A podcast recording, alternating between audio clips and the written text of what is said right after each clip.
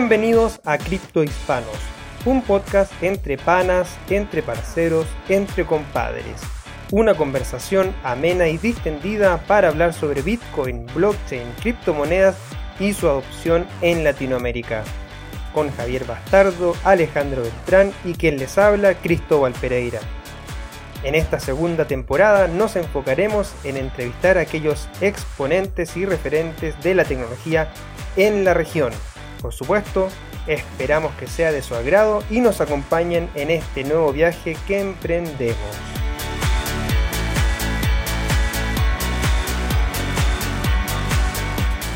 Les recordamos que este episodio es traído a ustedes gracias a nuestros sponsors Local Cryptos y Monedero.com.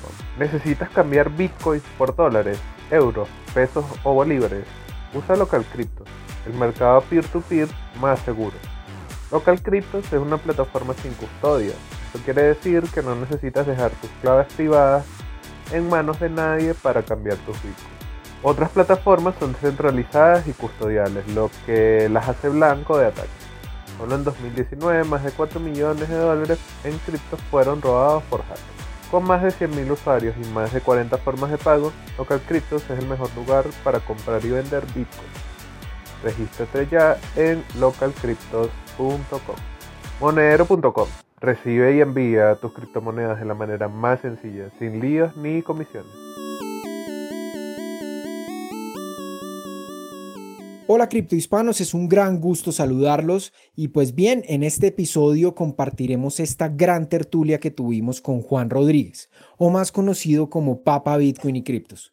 Fue muy entretenido conocer sus inicios en Bitcoin, su evolución, cómo se convirtió en uno de los influencers de habla hispana más importantes del ecosistema cripto y pues bien sus perspectivas sobre el futuro de Bitcoin y la tecnología. Esperamos disfruten de esta gran entrevista tanto como nosotros lo hicimos. Y pues bien, sin más preámbulos, bienvenidos a Cripto Hispanos con el gran colombiano Papa Bitcoin y Criptos. Bienvenidos. Bueno, de nuevo acá, suscripto hispano, gracias por acompañarnos en este nuevo episodio. Hoy estoy con Alejandro Beltrán, country manager de Buda.com, quien les habla, Javier Bastardo. Vamos a estar los dos criptohispanos. Cristo, te dejamos hoy de lado.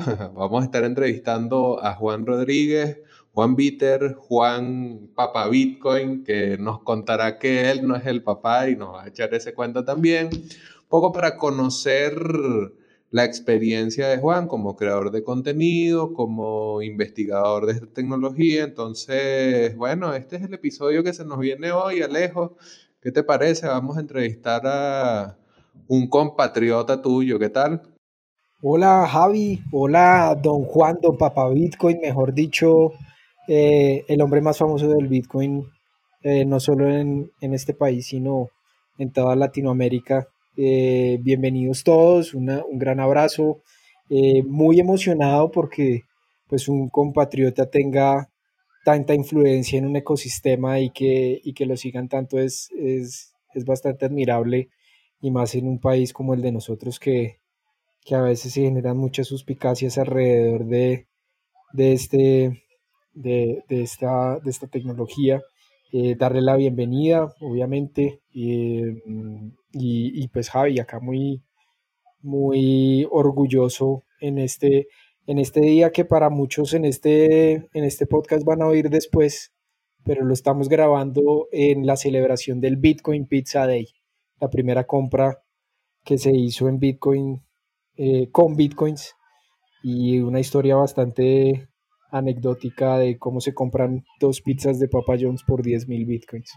Sí, allí creo que además es un hito importante porque marca ese momento en que Bitcoin da como una probada bastante sustanciosa de que sí funciona como dinero y bueno, estamos aprovechando esta celebración para encontrarnos con Juan. Juan, gracias por tu tiempo, gracias por sumarte hoy acá a los criptohispanos y bueno, vamos a entrar en materia una vez un poco para entrar en calor, déjanos saber quién es Juan Rodríguez, qué es lo que haces y bueno, la de siempre es saber tu historia, cómo, ¿Cómo llega Juan Rodríguez a Bitcoin?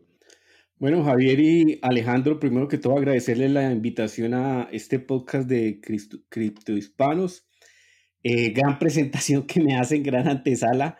Me cogen incluso por sorpresa sus, buenos comentarios. Bueno, mira, Javier, eh, yo soy un Bitcoiner más que llegó por allá en 2016 a crear contenido. Conocí de Bitcoin por esa época y realmente empecé por que veía que Bitcoin se apreciaba realmente no, estaba entendiendo qué estaba comprando, como tal vez a muchas personas les pasa en sus inicios. En ese entonces dije, compré algo de Bitcoin y dije, yo tengo que contarle a más gente que esto se está valorizando, porque yo lo cogí en plena subida, veníamos de corregir en ese entonces a los 200, 300 dólares, 2013, a finales de 2013 había estado en 1200 dólares y venía bajando, venía bajando y yo lo cojo en plena subida, me cojo 2016, 2017, eh, hasta los 20 mil dólares y bueno, vi toda esta apreciación y yo dije, tengo que contarle a la gente que, sí, que existe esta clase de dinero, que en ese entonces, por allí por 2016, aún no entendía, pero que con el paso del tiempo, eh, mi entendimiento o, el mismo Bitcoin, saber realmente esa clase de dinero que era, me llevó a estudiar del dinero fiat, del dinero que nosotros actualmente utilizamos, la moneda de nuestro país, que son los bancos centrales, que son los bancos comerciales, cómo interactúan ellos en un ciclo económico y me di cuenta de muchas falencias de ese dinero que hasta entonces para mí eh, ni por ahí pasaba. O sea, era un ciudadano más que no entendía que usaba el dinero y veía cómo se venía evaluando frente al dólar, pero no veía más. Eh, fue realmente el que me llevó a mirar y a entender en este caso el peso colombiano, algunas otras monedas y a entender de un mejor dinero como yo considero a Bitcoin. Oye Juan, bueno, yo creo que comenzamos, comenzamos bien porque creo que todos comenzamos sin entender ese berraco paper. Y ese, ese, tema, ese tema para muchos fue eh, una, una, experiencia notable de, de cómo nosotros como seres humanos al final sentimos curiosidad por algo que de pronto en una fase inicial consideramos absurdo. Y, pero, pero siguiendo un poquito como con esto, eh, con esto a que llegaste y, todo lo que, digamos, todo lo que has construido y todo lo que has aprendido en, alrededor de, de, desde el enfoque económico y tecnológico, ¿qué crees que es lo que más te apasiona de esta tecnología? Bueno, lo que más me apasiona es tener una alternativa financiera. O sea, tenemos las monedas que nosotros estamos utilizando, que sabemos que son creadas por bancos centrales, que atrás hay unos políticos, atrás hay unos banqueros, atrás está el poder detrás del poder. Y tener un dinero que tiene unas características totalmente diferentes, pues me dijo, hombre, tú puedes tener un dinero soberano con otras características adicionales que necesitamos, que me urge por las condiciones que nosotros vemos en los países latinoamericanos. Eh, la devaluación, vemos políticas a veces algo abusivas en torno a nuestra moneda y pues aparte de, de, ver cómo subía el precio, estas características realmente llamaron mi atención una vez empiezo a escudriñar ese white paper, a entender realmente lo que es Bitcoin, porque como les digo, en un inicio simplemente fue ver subir el precio y en ese inicio cometí errores, inclusive alcancé a incurrir en, en esquemas piramidales. Eh, por allí dejé algunos satoshis, algunos, algunas fracciones de Bitcoin, lamentablemente, pero...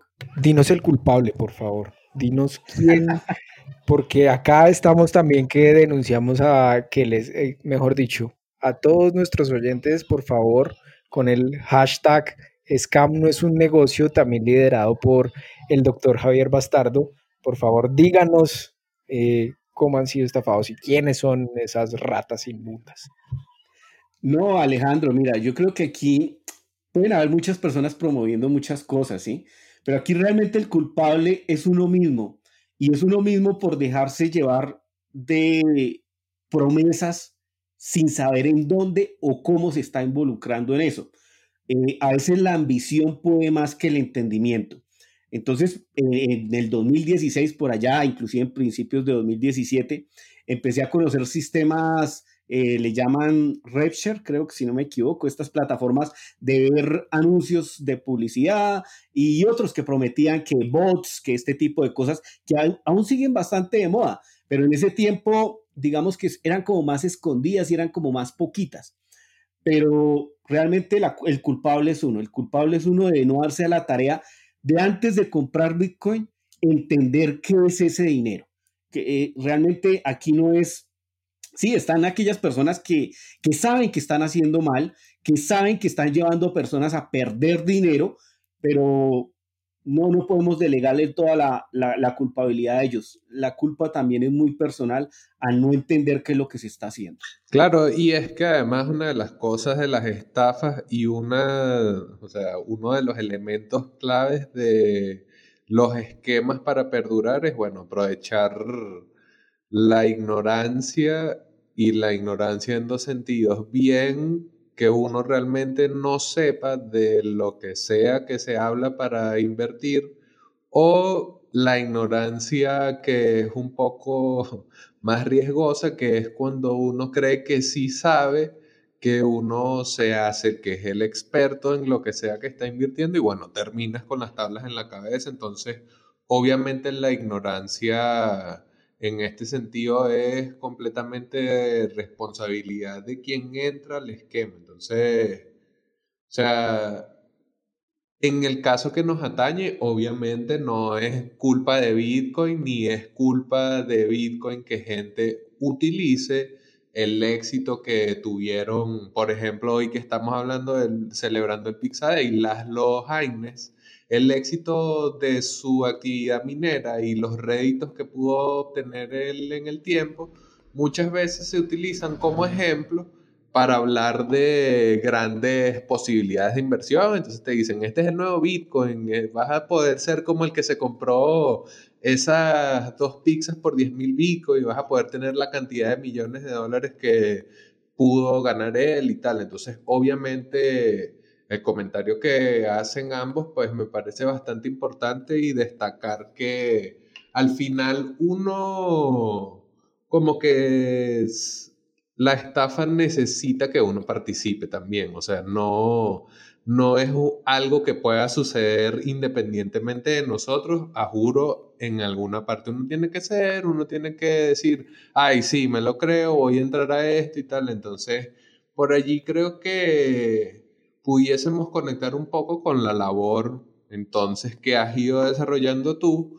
O sea, un poco esta idea de crear contenido para educar, para alertar a la gente sobre estos esquemas, obviamente, pero entonces también alertar a la gente sobre lo que sí es Bitcoin en ese caso. Entonces, quisiera hablar en primer lugar, y porque ya lo he mencionado, sobre el precio, sobre esos análisis que tú compartes, o sea, no, no que nos vas a hacer una predicción, no estamos, o sea, creo que los criptohispanos que nos escuchan saben que ese no es el estilo nuestro y tampoco es el estilo de Juan, pero o sea, esa idea de el precio como algo que es muy atractivo, así como te trajo a ti, a mí creo que me atrajo más la idea de que mm, Bitcoin no lo controla el chavismo, obviamente. Pero, o sea, en ese caso, claro que es muy atractivo el precio, entonces un poco desde esta perspectiva de la que venimos hablando, de contra las estafas, alertar y compartir sobre la buena nueva que significa Bitcoin, desde ahí cómo tú hablas sobre el precio, o sea, porque bueno, también está maña responsabilidad, pero bueno, coméntanos un poco eso, o sea, la labor del educador que también habla sobre el mercado. Bueno, mira, cuando decido crear el canal de YouTube, Papá Bitcoin y Criptos, en un inicio fue porque, por comentar de cómo se estaba apreciando los Bitcoin. Eh, esto se lo quise contar a muchas personas y a raíz de, eso fue que nació la idea de, de colocar el canal. Pero con el paso del tiempo no solo fue el precio, sino ya ayudarle a la gente a entender la clase de dinero que es Bitcoin. En eso quiero hacer precisión. Y también algo que me faltó decir al inicio de que empezamos a hablar es que yo le coloqué al canal Papá Bitcoin y Criptos porque no es que yo me haga llamar el papá de Bitcoin, sino que entendí que al ser Bitcoin una tecnología de código abierto, un sistema monetario de código abierto, muchos lo tomaron como base para tratar de implementar algunas mejoras específicas, hacer algunas adiciones, crear estafas, muchas cosas. Pero entonces Bitcoin fue el papá de todo esto y decidí darle ese lugar en mi canal. Y obviamente hablando de criptos, porque entiendo que en el ecosistema hay, hay más cosas que Bitcoin.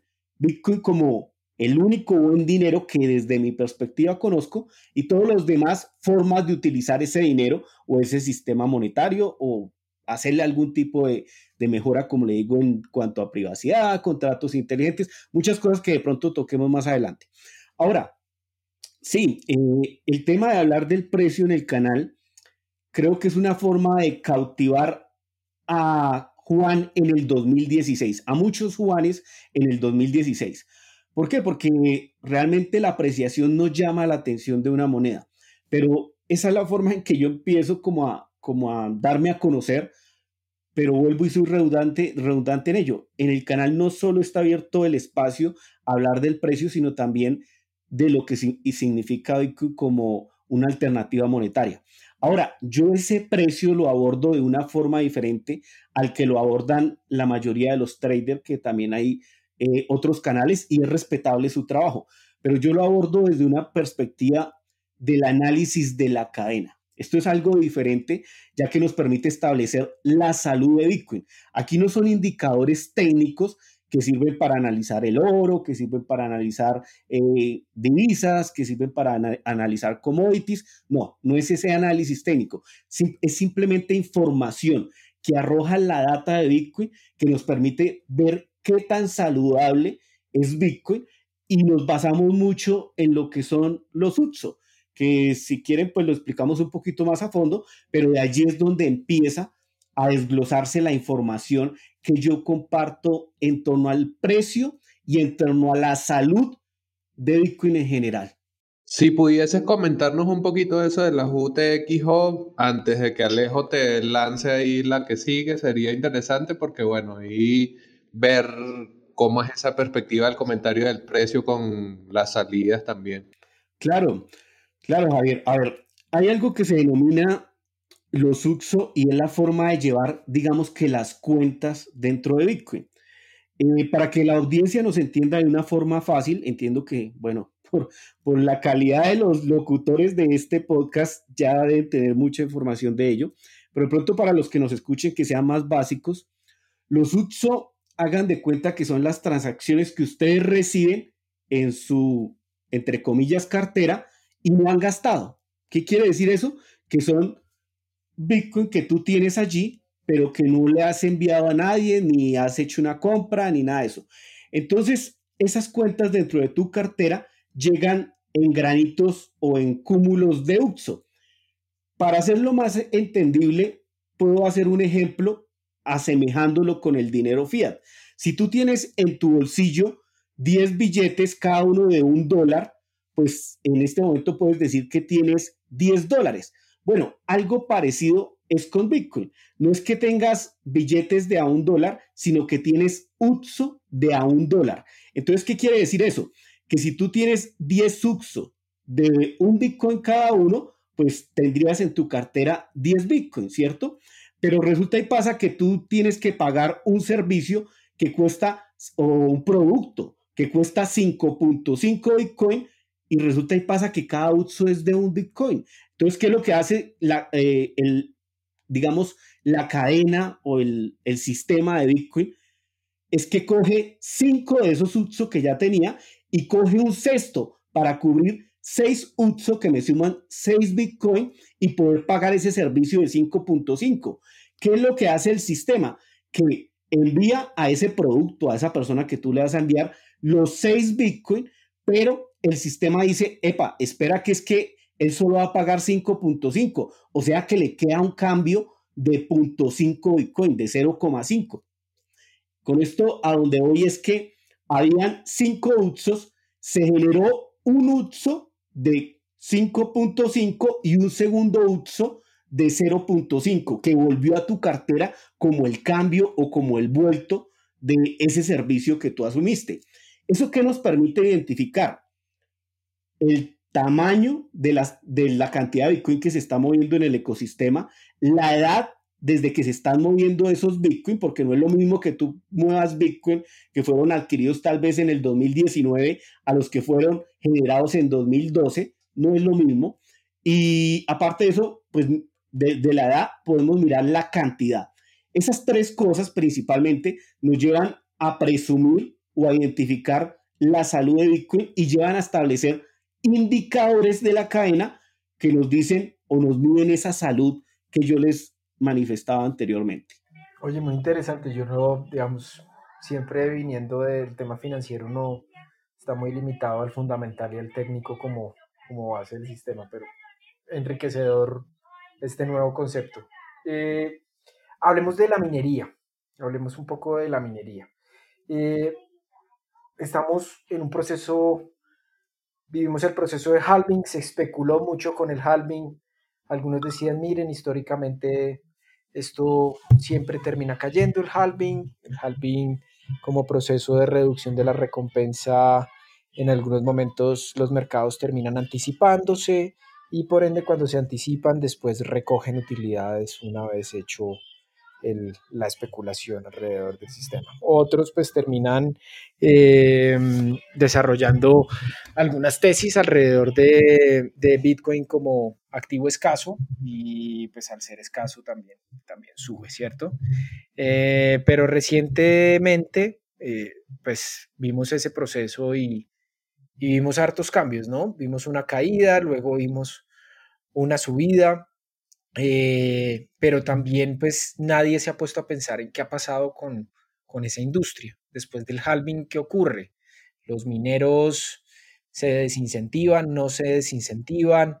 ¿Qué nos puedes contar un poco sobre esa, eh, sobre esa industria basada en que ya no hay tantos bitcoins como antes?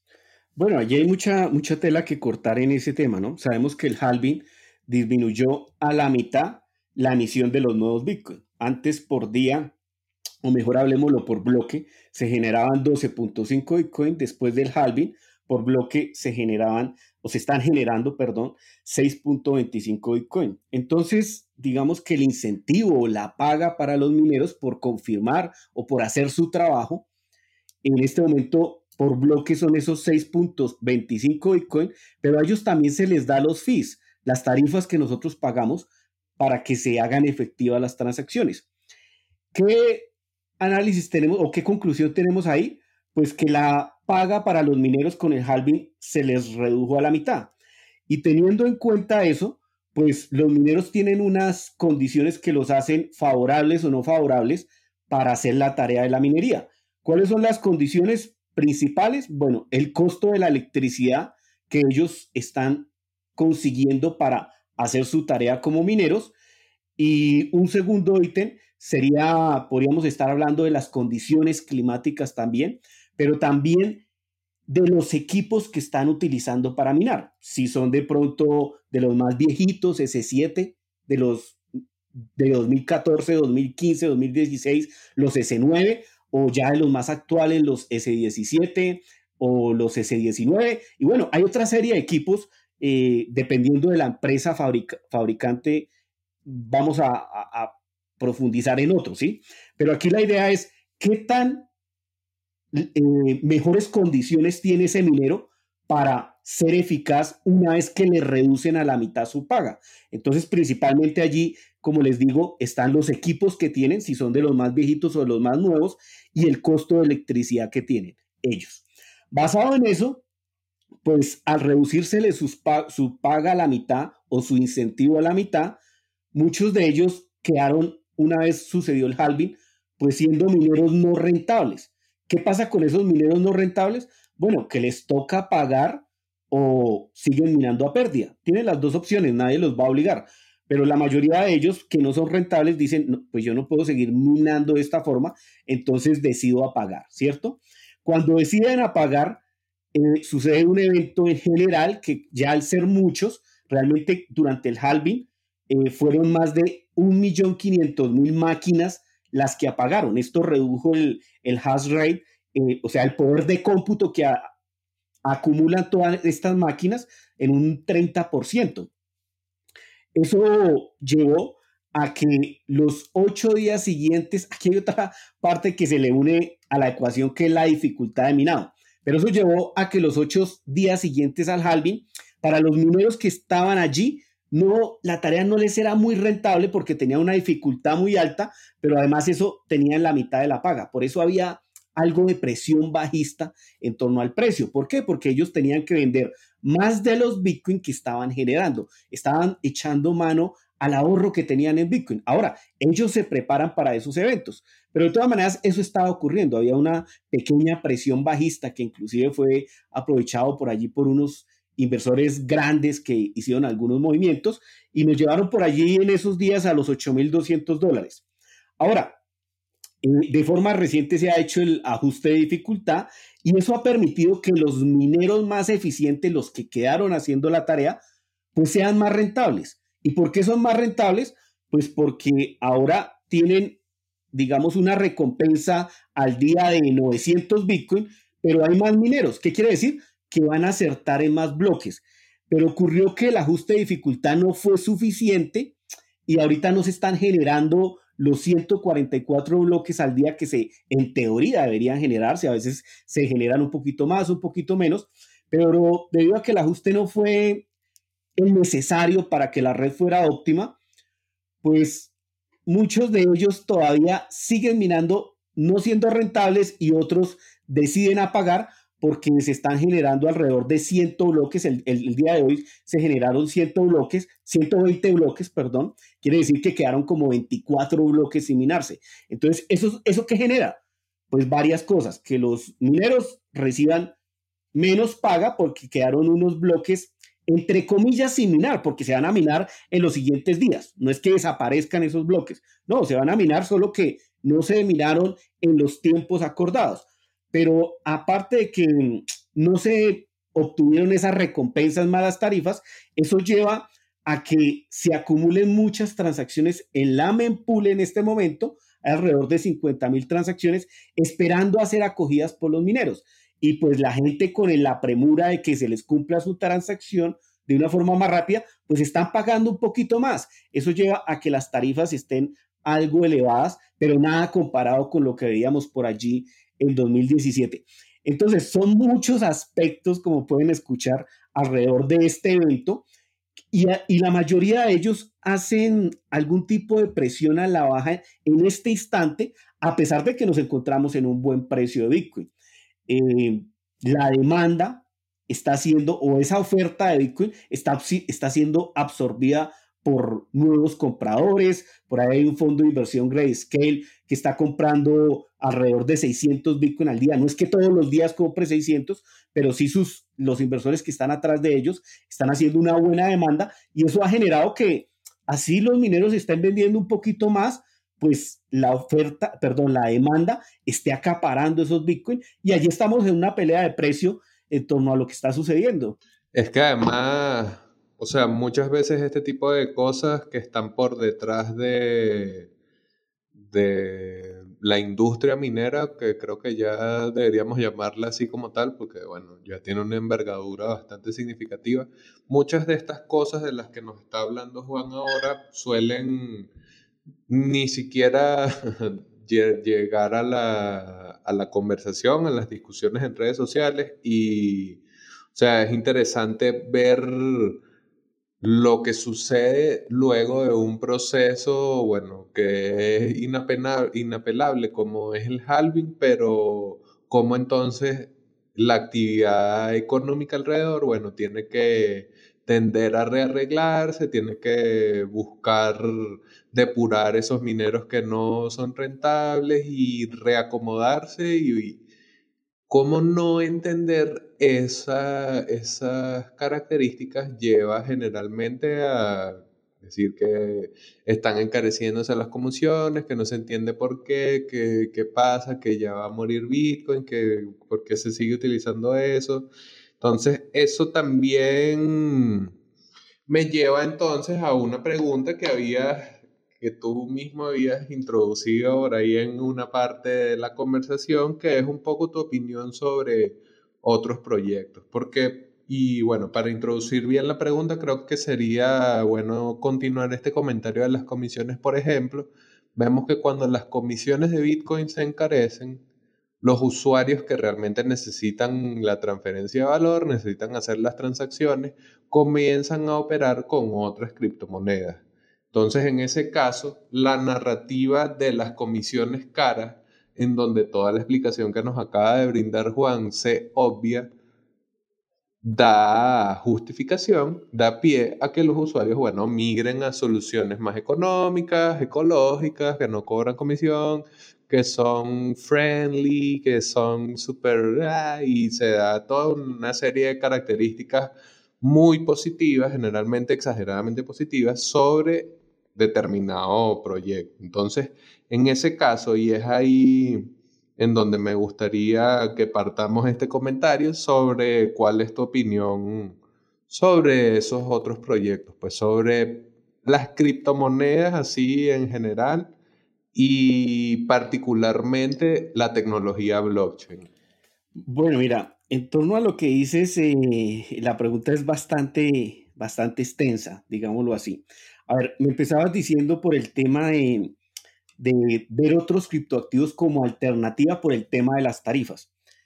Aquí hay que decirle a la gente que, a ver, cuando tú empiezas a ver otras alternativas, de pronto estás sacrificando aspectos de Bitcoin, aspectos de Bitcoin como eh, la privacidad, la seguridad, eh, esa moneda es realmente producto de un banco central que tiene una firma o que ha creado una firma que creó unos tokens y decide que va a sacrificar muchos aspectos como la seguridad y la centralización para permitir mover dinero. Hay varias cosas allí que discernir y yo le diría a la gente, hombre, pues si va a mover poquitas cantidades, mejor aprenda a utilizar la Lightning Network y listo, se soluciona la cosa.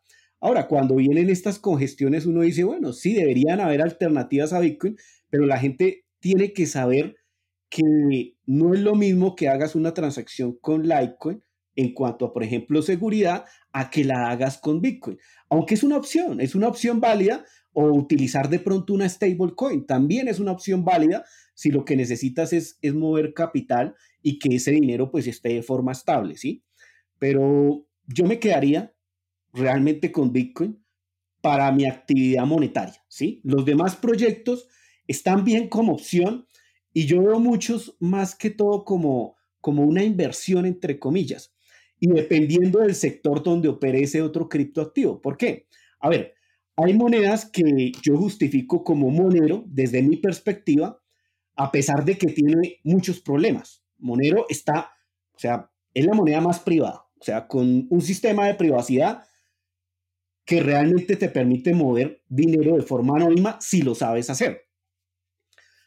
El inconveniente es que, bueno, trae otras cosas como la escalabilidad. Monero tiene una cuestión allí en que hablan de que tiene unos bloques que se pueden expandir en cierto momento, que se pueden moldear y, bueno, retornar al, al, tamaño original de él o al tamaño original que tienen los bloques de esa cadena.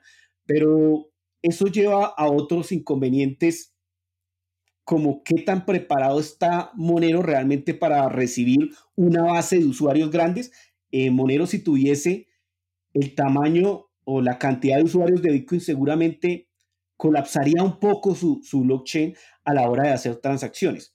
Pero definitivamente, como moneda de nicho en la privacidad, muy buena. O sea, eh, sería recomendable para aquellos que quieren mover dinero de forma anónima podemos ir al sector de los contratos inteligentes, es decir, de personalizar las transacciones, de que yo necesito mover dinero, pero acuerdo a unos parámetros o unas condiciones. Esos son los contratos inteligentes, que se van a cumplir de forma sistemática cuando acuerdo las condiciones que se escribieron allí, pues ejecuten en el tiempo o en las condiciones que se hayan implementado allí. Entonces allí vemos, por ejemplo, a Ethereum, a Cardano, son proyectos que han tenido bastantes problemas, que dependen en este momento de una persona en especial. Por ejemplo, Ethereum depende mucho de Vitalik.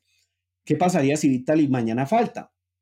Eh, atrás de ellos, pues sí, hay unos desarrolladores, eh, están los, las personas que junto a Vitalik ayudaron a, crecer Ethereum y seguramente no lo dejarían morir, pero al momento las, las decisiones allí se toman entre un grupito de personas y lo que han intentado con Ethereum, el tema de los contratos inteligentes, pues les, ha salido de cierta forma mal y por eso van en dirección a crear un Ethereum 2.0. Por eso yo diría que como inversión y como viéndolo como una moneda que quiere personalizar transacciones, pues estaría bien, estaría bien dedicarle algo de dinero para ver cómo les va. Eh, a Cardano lo mismo, atrás está Charles Hoskinson, uno de los cofundadores también de Ethereum, y pues ellos técnicamente son, son bastante buenos. Uno se pone a verificar la moneda en el fondo y, y se basan en tres pilares fundamentales que hasta tienen razón, pero en cierto sentido, y vuelvo a decir, son monedas que sacrifican sobre todo la creación del dinero de una forma justa. Esa creación de ese dinero de forma justa, pues desde mi perspectiva, actualmente yo solo se la he visto a Bitcoin.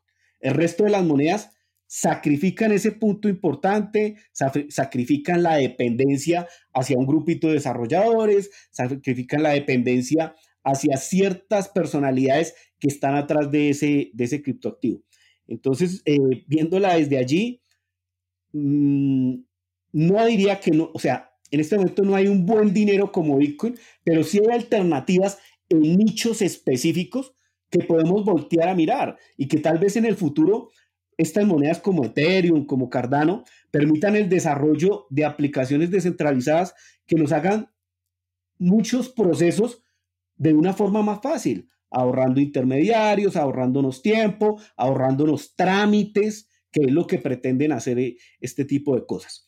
Ahora, también me hablaste un poquito de, la blockchain. Ah, bueno, pero antes de la blockchain se me olvidó un, nicho importante que son las, las, las stablecoins, ¿cierto? Esas stablecoins sí que sacrifican muchas cosas. Hay de diferentes gustos, sabores, digámoslo así, pero la mayoría de ellas sacrifican muchas cosas y obviamente están atadas y dependientes de un sistema fiat. Se supone que sus fondos están colateralizados en algunas cuentas bancarias que no podemos verificar, eh, que no podemos auditar, que no sabemos si lo lleguen a embargar, que si le lleguen eh, a impedir un Estado mover esos fondos, pero que definitivamente también a pesar de esos inconvenientes ofrecen solución, sobre todo en Latinoamérica. Digamos que poder salir quien esté buscando estabilidad en su economía y que no tenga el acceso a abrir una cuenta fácil en Estados Unidos o tal vez en Panamá que sea basada en dólares, pues tiene una opción y es utilizar las stablecoin, ya que soy claro, ¿no? Tienes riesgos, tienes ciertas implicaciones que debes sacrificar y que debes conocer antes de que la empieces a usar. Pero quien quiera darle un poquito de estabilidad a su economía y pues nosotros vemos aquí como las monedas nacionales en América Latina, el pan de cada día es que se devalúen y entre más sucesos ocurren, entre más cisnes negros vienen, pues no las devalúan más y entre más políticos malos vienen, pues no la igual, no la siguen devaluando. Entonces tener alternativas de ir saliendo y buscando estabilidad, estas stablecoins las ofrecen. Bitcoin, claro que también resuelve esto, sí, en un largo plazo.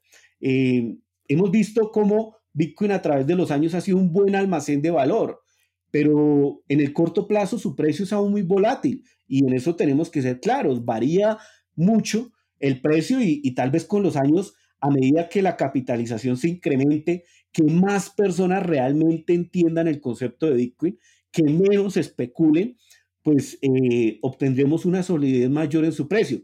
Pero por el momento, hay que ver las opciones que tenemos en el mercado y por ende para mí las stablecoin son importantes, entendiendo los riesgos en que nos vemos implicados cuando las usamos. Y finalizo con el tema de la blockchain. Bueno, eh, es un tema también delicado porque hay muchas estafas precisamente se basan por hablar o traerles a la gente este tipo de términos, les dicen inteligencia artificial, les hablan de la big data y engloban a la gente y terminan es vendiéndole un Ponzi. Pero para los que realmente entienden el término de la, de la blockchain y su importancia, Depende cómo sea usada y depende para lo que sea usada. A ver, se quiere solucionar muchas cosas con vendedores de blockchain en este momento y realmente la blockchain no es para todo. El, mejor uso es el que se le da en Bitcoin. El resto eh, son copias, intentos de mejoras, pero yo creo que tiene otros nichos donde se podría utilizar en el campo privado y público, solo que con ciertas acotaciones. Pues se tiene que saber que esa blockchain va a llevar el registro de algo que se supone que se dice que es de forma descentralizada. Pero, hombre, ¿cómo vas a hablar que es de forma descentralizada? Primero tienes que contarnos quiénes son los que colocan la información allí, qué procedimiento se hace para que se coloque la información y quiénes tienen copia de esa blockchain, si es pública, si es privada. Entonces, detrás de eso ahí, detrás del tema de la blockchain, hay muchas cosas a explorar. Es una tecnología que ya existía antes de Bitcoin, que lo que hizo Satoshi fue coger no solo a la blockchain, sino a otras tecnologías, eh, la criptografía, las firmas digitales, eh, la misma blockchain, diferentes cosas y las armó y nos trajo este, esta clase de dinero. Entonces ahora lo quieren desarmar, ahora quieren utilizar y validar em, el uso de la blockchain, pero no de Bitcoin. Entonces, con ese tema yo soy un poco em, pesimista, ya que no, no, veo que los gobiernos le vayan a dar buen uso a, a, esa blockchain de la forma en que nosotros quisiéramos. O sea, blockchain burbuja Bitcoin es la realidad, ¿no? Mucha gente tuvo esa percepción de que no, que Bitcoin es una burbuja, pero al final después cuando se volvió blockchain de moda en todo, todos usamos blockchain, todos somos eh, del puta, somos increíbles, entonces, claro, ahí se comenzaron a, a caer varios proyectos que supuestamente eran la gran promesa de la descentralización y que estoy completamente de acuerdo contigo que, que realmente hay mucho escepticismo, hay muchos debates. Yo, yo soy partidario como de la de que blockchain y, las criptomonedas nos trajeron una etapa experimental en la cual todos podemos crearlo y ya nos dimos cuenta que todos podemos crear dinero y que dependerá no del factor, no de un contrato social o del Estado realmente, como decía el gran economista Ludwig von Mises, sino realmente está en el deseo de los individuos. Y eso es, digamos, como lo, interesante de, todo lo que se está desarrollando. Pero bueno, Juan, cuéntanos un poco. Yo creo que la gente te eh, habla en redes, eh, te comenta, te pregunta, te hace comentarios, dice, hey, papá Bitcoin, mira que yo quiero saber cómo está, va a estar el BTC para, para el futuro, cuéntanos. Me gustaría saber cuáles son tus proyecciones. Tú eres eh, eh, un gran analista y nos gustaría que en Cripto Hispanos tener, tener tu percepción sobre, sobre cómo ves, cómo ves las proyecciones de Bitcoin, qué es lo que se espera eh, en el corto, mediano y largo plazo. Corto plazo te hablo de aquí a este, a este semestre, mediano plazo en dos años y cómo lo ves, obviamente, hacia más de dos años a futuro. Bueno, mira, cuando hablamos de precios, sí, hay, mucha tela por especular allí, por cortar, ¿no? Y como tú bien dices, la mayoría de las preguntas que me hacen a través de, del canal de YouTube, de mis redes en Telegram, en Twitter, bueno, no tanto en Twitter porque allí digamos que la gente vamos un poquito enfocada, pero sí en Instagram, en Telegram y en lo que es eh, YouTube, sí se especula mucho. Eh, la mayoría de las personas no quieren saber mucho acerca del concepto sino más acerca del, precio. Y en este tema del precio, pues eh, en lo personal yo soy bastante positivo. Nosotros tenemos una política monetaria en Bitcoin que es pública y que la, digamos, la podemos saber con anterioridad y podemos verificarla, ¿sí? O sea, van a haber 21 millones de Bitcoin, en este momento ya hay más del 88% de esos 21 millones en circulación. Y sabemos los demás Bitcoin cuándo van a llegar y en qué forma van a llegar. Sabemos también que cualquier persona puede ser un minero y puede participar en esa generación de, ese valor. ¿Listo? Partiendo de, de, esos aspectos y de las propiedades que tiene Bitcoin como dinero, hablo de soberanía, hablo de independencia, hablo de la portabilidad y de todas esas características que tiene Bitcoin, como, como dinero que puede ser un dinero de nicho, pero pues es de un nicho que muchos vamos a necesitar, y más en crisis como estas. Pero partiendo de allí, eh, eso respalda mi hipótesis de que el precio va a continuar creciendo, tanto al mediano como al largo plazo. Inclusive en el, en el corto lo estamos observando. A ver, a colocar números. Yo sé que nos gusta colocar números. A ver, ahorita nos encontramos por acá en el lado de los 9 mil dólares. Eh, decimos, Bitcoin puede llegar a 100 mil dólares. Para mí sí, para mí normalmente Bitcoin puede estar fácilmente puede estar llegando a 100 mil dólares tal vez en, no sé, 2021 o 2022. Pero para esto se necesita pues nuevos usuarios, se necesita de más gente que esté utilizando Bitcoin.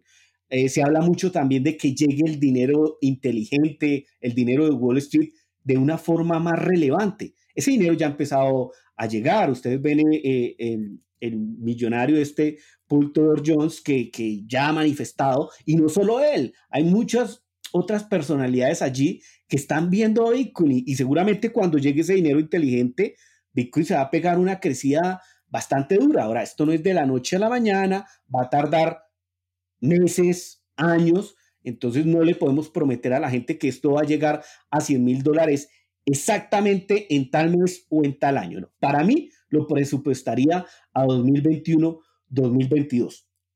Ahora, también hay que ser claros con la audiencia. O, yo soy claro totalmente también en mi canal. Mire, le digo a la gente, me, me, pregunta, bueno, pero Bitcoin solo va a ir hacia arriba. Claro que no, esto no, es, no se trata de, de que nos montamos en un avión y se disparó. No, no, no. O en un cohete y, llegamos a la luna como, muchos esperamos con, con el precio de Bitcoin. No, no se trata solo de eso. Porque ya vimos, por ejemplo, que aparecen los cisnes negros. Un cisne negro de forma reciente fue el COVID-19. No lo esperábamos. Y miran a dónde nos llevó, a los 3.800, ¿cierto? ¿Qué pasa si de pronto el loco que está a cargo de los Estados Unidos le, le da por prohibirle a, los, sus ciudadanos o a las casas que funcionan en ese país, a los intercambios que funcionan en ese país, el comercio de Bitcoin. Sabemos que mucha gente lo va a seguir utilizando allí, ya de una forma más anónima y van a tener que adoptar otro tipo de herramientas. Y que esto en el fondo hasta puede ser alcista en un más largo plazo, en un, en un pequeño, cuando salga un tipo de noticia de estos, pues va a afectar el precio a la baja, pero a largo plazo le puede parecer algo le puede suceder algo parecido a lo que sucede con el tema de las drogas. Se prohibió y vemos los precios astronómicos a los que, que llega, ¿no? Y que lamentablemente pues es un flagelo en nuestro país, en Colombia. Pero este tipo de cosas, de decisiones, algunos, la, o sea, muchas cosas pueden suceder en torno al precio de Bitcoin. Eh, pueden venir cisnes negros como el COVID-19, como les digo, que nos hagan devolver en precio, lo puede existir, aquí nadie puede garantizar nada, pero en lo personal soy bastante optimista a que lleguemos en, un mediano plazo, 2021-2022, a lo que son los, los 100 mil dólares. Para mí la capitalización que se necesita allí es de un trillón de dólares y, Bitcoin la puede obtener, más cuando, cuando empiece a fluir ese dinero institucional que sí, no lo necesitamos, pero va a llegar. No nos gustaría la forma en que ingrese porque eso, detrás de eso vienen otras cosas, pero definitivamente ese dinero va a llegar y nos va a ir a, llevar por allí.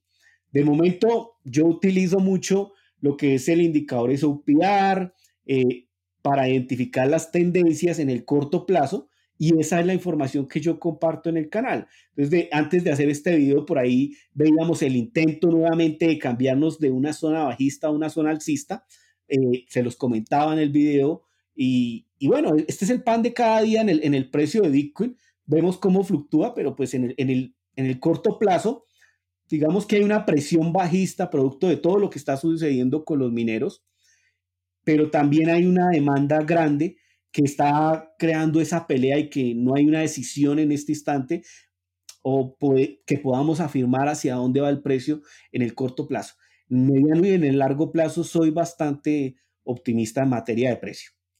Yo, yo no tengo análisis como tal, pero creo que es inevitable que Bitcoin llegue a precios bastante elevados. Y e igual como lo acaba de comentar Juan, no creo que sea la pregunta de cuándo va a pasar, sino por qué. Y ese por qué, esas razones, bueno, están en la economía global, están en las decisiones que toman los distintos gobiernos, las medidas económicas keynesianas que vemos que se producen y reproducen en las distintas economías del mundo. Entonces, creo que no es descabellado, más bien me parece plausible que Bitcoin alcance esa apreciación de 100 mil dólares y inclusive el propio diseño del protocolo pareciera sugerir que si el próximo Black Swan, el próximo cisne negro no mata definitivamente a Bitcoin, pues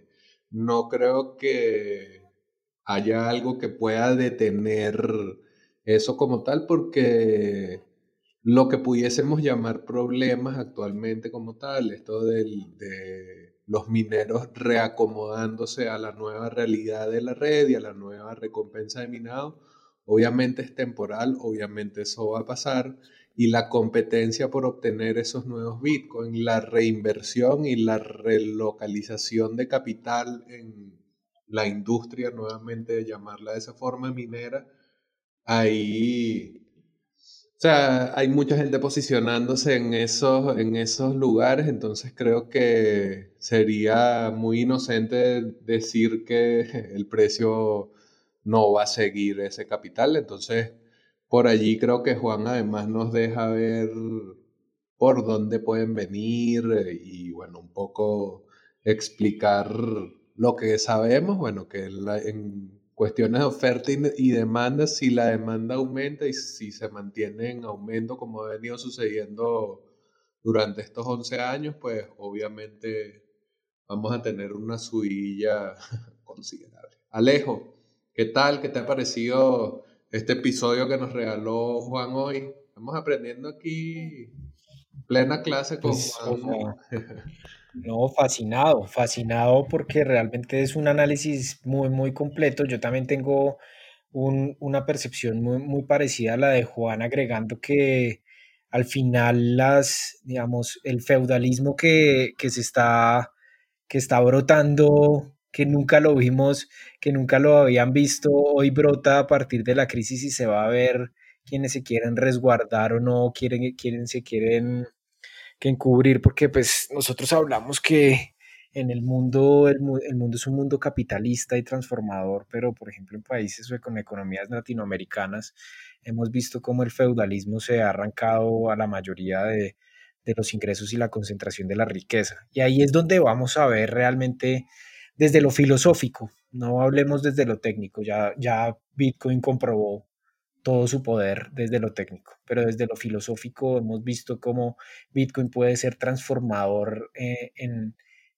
cómo la gente se va a dar cuenta que, las personas o los seres humanos estamos interviniendo de forma mal en una economía y que principios como Bitcoin, que son, que son sistemas matemáticamente demostrados, puedan marcar algún tipo de diferencia, ya sea que Bitcoin sea el futuro o no, ya, ya creo que que la gente desde lo económico y desde lo filosófico lo va a poder lo va a poder comprender un poco más. A Juan, mil y mil gracias. Realmente eh, no pudimos tener información más completa, Javi, no sé si estás de acuerdo, pero le agradecemos enormemente a Juan su participación, eh, a todos los criptohispanos que nos oyen eh, para que sigan sus redes, pues Juan también, obviamente yo creo que tiene tantos seguidores que no tiene que decirlo, pero, pero Juan, pues a, quienes te quieren seguir, a los nuevos seguidores, a nuestros seguidores de criptohispanos, si, si, les quieres decir por dónde te pueden seguir y, y mandarles un saludo pues a todos, a toda nuestra audiencia. Claro, Alejandro, eh, gracias por la invitación, gracias por traerme a este podcast y compartir un rato con, con ustedes que, que, son conocedores del tema, ¿no? Eh, la gente me puede encontrar en, para los que no me conocen, en YouTube como Papá Bitcoin y Criptos y en las demás redes, en Instagram, Twitter, lo demás, como Juan Bitter con B-I-T. Allí me pueden localizar. Bueno, entonces Alejo, Juan, de nuevo gracias Cristóbal, te queremos mucho. Bueno, Miguel, que siempre nos edita. Y bueno, recuerden que no nos podemos ir sin antes despedirnos de nuestros sponsors que hacen posible la realización de este podcast. Les recordamos que este episodio es traído a ustedes gracias a nuestros sponsors, Local Cryptos y monedero.com. ¿Necesitas cambiar bitcoins por dólares, euros, pesos o bolívares?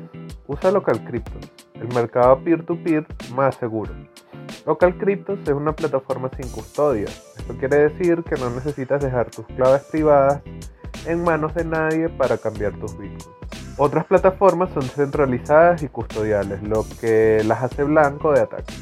Solo en 2019 más de 4 millones de dólares en criptos fueron robados por hackers. Con más de 100.000 usuarios y más de 40 formas de pago, Local Cryptos es el mejor lugar para comprar y vender Bitcoin. Regístrate ya en localcryptos.com. Monedero.com. Recibe y envía tus criptomonedas de la manera más sencilla, sin líos ni comisiones.